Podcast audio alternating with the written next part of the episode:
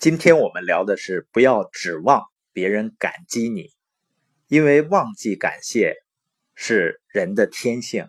如果我们一直要求或者期待着别人感恩，肯定是自寻烦恼。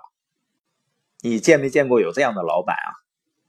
他比如说年终呢，额外给员工发了不少奖金，我就遇到过几十个员工，每人呢多发了几百块钱，那也就是几万块钱了。结果呢，没有一个人去谢谢他，他就很抱怨。有一个老板说啊，我真的太傻了，我居然给他们多发奖金。一个圣人曾经说过呢，一个愤怒的抱怨的人。满身都是毒，所以遇到这样的人呢，你要表示同情，因为人的时间真的是有限的，生命很宝贵，为什么花很长的时间去抱怨呢？或者问问自己，为什么大家都不去感谢他呢？也可能呢，一直以来待遇太低了，工作时间太长了，或者是他们认为这个奖金是他应得的一部分。不过话又说回来了，也可能是员工真的自私、没有礼貌，也许是这样，也许是那样。英国约翰逊博士说过呢：“感恩是极有教养的产物，你不可能从一般的人身上得到。”所以我们的重点是什么呢？你指望别人感恩是一项一般性的错误，就是你不了解人性。如果你救了一个人的性命，你会。期望他感恩吗？你可能会。可是塞缪尔呢，在他当法官之前，曾经是位非常有名的刑事律师。他曾经使七十八个罪犯免上电椅。你猜猜，其中有多少人曾经登门道谢过的，或至少寄个圣诞卡？一个都没有。圣经里啊说，耶稣一个下午使十个瘫痪的人起立行走。但是有几个人回来感谢他呢？只有一位。耶稣呢就问他的门徒：“其他九位呢？”他们全跑了，谢也不谢，跑得无影无踪了。你想想，我们给平凡的人只是一点点的帮助，凭什么就希望得到更多的感恩呢？那如果你给你的亲戚一百万美元，他应该感谢你吗？安德鲁·卡耐基呢就曾经。资助过他的亲戚。不过呢，如果安德鲁·卡耐基重新活过来，一定会很震惊。这位亲戚呢，正在诅咒他。为什么呢？因为卡耐基呢，遗留了三亿多美元的慈善基金，但他呢，只继承了一百万美元。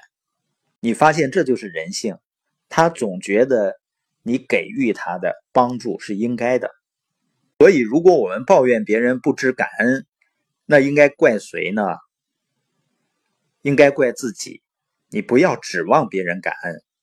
如果我们偶尔会得到别人的感谢呢，这会是一个惊喜；如果没有呢，也不要难过，因为忘记感谢是人的天性。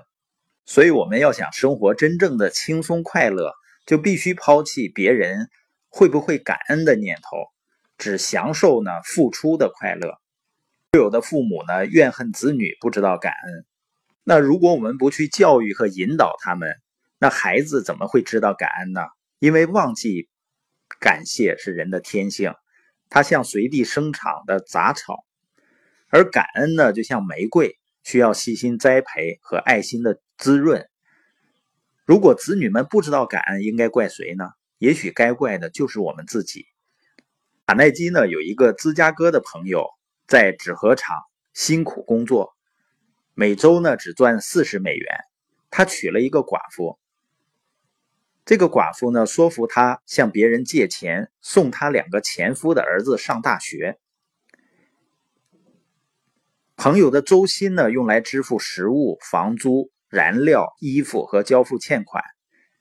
这个朋友呢像苦力一样苦干了四年。而且从不埋怨，那有人感谢他吗？没有，因为他太太认为他是理所当然的。那两个儿子也就一样了，他们一点也不觉得对这位继父有任何亏欠。那应该怪这两个儿子吗？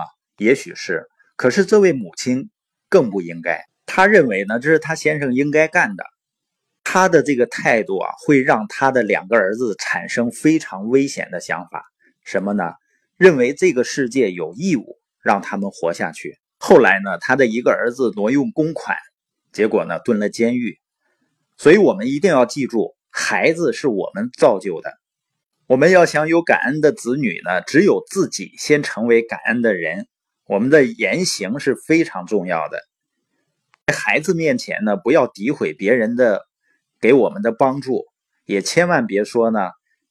你看看他送的这个礼物，都是他自己做的，连一分钱都舍不得花。这种反应呢，对我们可能是件小事儿，但是孩子们却听进去了。因此呢，我们最好这样来说：你看，他精心准备的这个礼物，一定花了不少时间。我们真的谢谢他。这样呢，我们的孩子无意中也学会养成赞赏和感恩的习惯。所以，要想使自己平安、快乐、轻松的生活，第五个原则就是：不要期望他人感恩，付出是一种享受施予的快乐。